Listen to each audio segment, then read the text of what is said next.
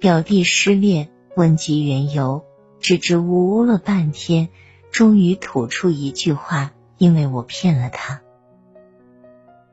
那还有什么好说的？说谎的男人，不说罪该万死，也活该被爱情拒之门外。于是我忍不住责备他：“你为什么要骗人家？”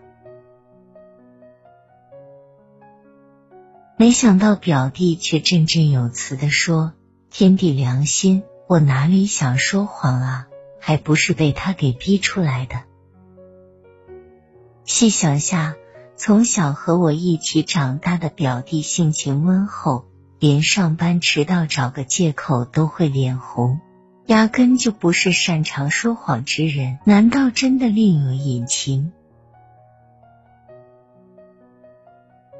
说到骗他，我还觉得郁闷呢。要不是因为不想失去他，我才不想编那些无聊的谎言。你看看他罗列的要求，什么月薪过万，至少有一辆代步车，房子小一点没关系，但房产证上必须是我的名字。可我毕业才两年，又不是富二代，月薪还不到五千，车子是朋友的。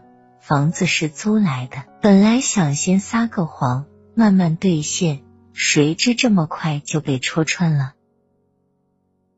表弟叹了一口气，我也不知道说什么好。当然，表弟说谎是有错，但若不是爱对方，或者对方的要求能够低一些，他又怎么可能去编各种冠冕堂皇的理由？没有人想要说谎。作为男人，除了那些乐于在不同女人之间周旋的花花公子，大部分都会觉得说谎是一件头疼的事情。怎么会不头疼呢？说了一个谎，还得找无数个谎来源，生活已经够辛苦了，何必再给自己添一些没必要的麻烦？有时候难说谎也实属无奈。前段时间，女友也跟我唠叨过相同的问题。她那个在外人眼里老实忠厚的老公，最近各种不对劲。明明是在外面打牌，却说是在单位加班；明明是去参加同学聚会，却说是和几个兄弟喝点小酒。明明一起出差的还有一个女同事，偏偏掩耳盗铃的加一句，全是一帮大老爷们，这算哪门子事？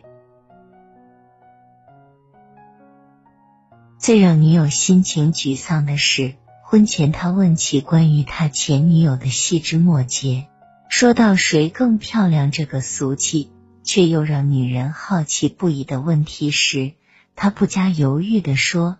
当然是你了！